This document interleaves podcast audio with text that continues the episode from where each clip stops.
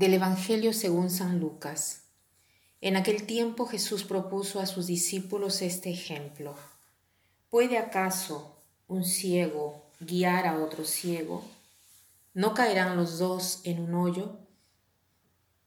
El discípulo no es superior a su maestro, pero cuando termine su aprendizaje será como su maestro. ¿Por qué ves la paja en el ojo de tu hermano y no la viga que llevas en el tuyo? ¿Cómo te atreves a decirle a tu hermano, déjame quitarte la paja que llevas en el ojo, si no adviertes la viga que llevas en el tuyo? Hipócrita, saca primero la viga que llevas en tu ojo y entonces podrás ver para sacar la paja del ojo de tu hermano. Hoy leyendo este Evangelio me ha impresionado la primera frase cuando Jesús dice, ¿Puede acaso un ciego guiar a otro ciego? Y también el discípulo no es superior a su maestro, pero cuando termine su aprendizaje será como su maestro.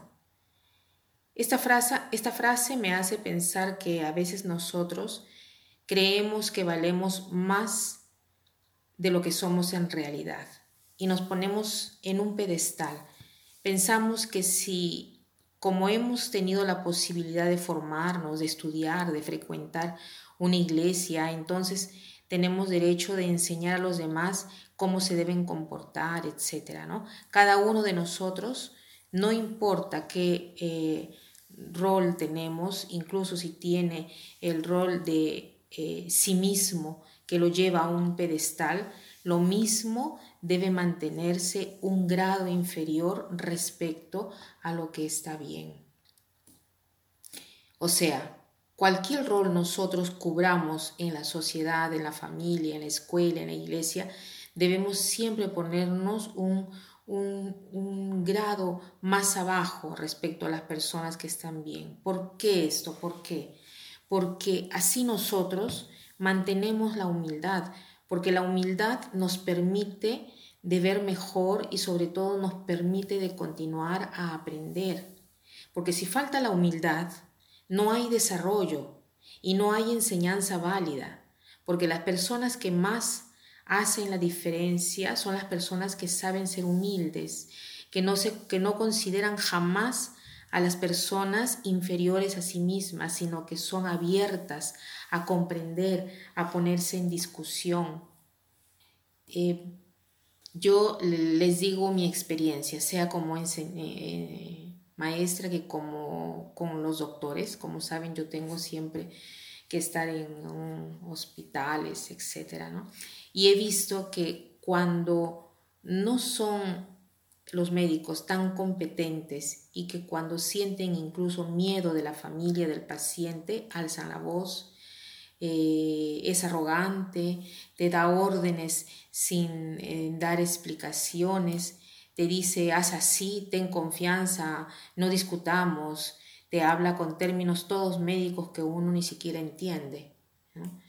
Eh, en cambio, cuando un doctor es verdaderamente competente, humilde, que le interesa tu salud, este doctor es mite, te explica de manera que te hace entender no tiene apuro, te hace preguntas, aprende de ti y te lo, y te lo hace ver, te valoriza y te dice cuánto le has estado útil para su trabajo, para lo que está haciendo.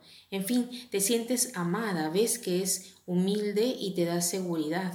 No tiene necesidad de ser arrogante para hacerte ver que sabe las cosas. En cambio, teniéndote en cuenta, te ayuda como persona te hace crecer y al mismo tiempo Él se va haciendo siempre más competente y más humano. Ven que se gana siempre siendo humilde, en cambio siendo arrogante se pierde siempre. Hagamos este propósito hoy. Cualquier oficio nosotros tengamos o hagamos, busquemos la humildad, tratemos de no ponernos en un pedestal, sino que tratemos siempre de preguntarnos, de hacernos pedir de los otros, de hacernos preguntar de los otros para poder nosotros crecer más.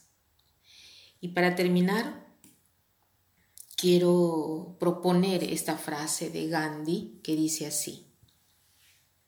Mantén tus pensamientos positivos para que tus pensamientos se conviertan en palabras.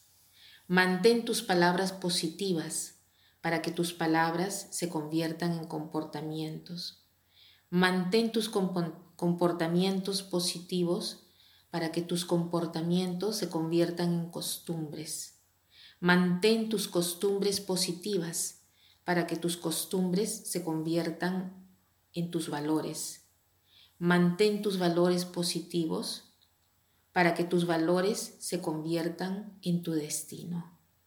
Que pasen un buen día.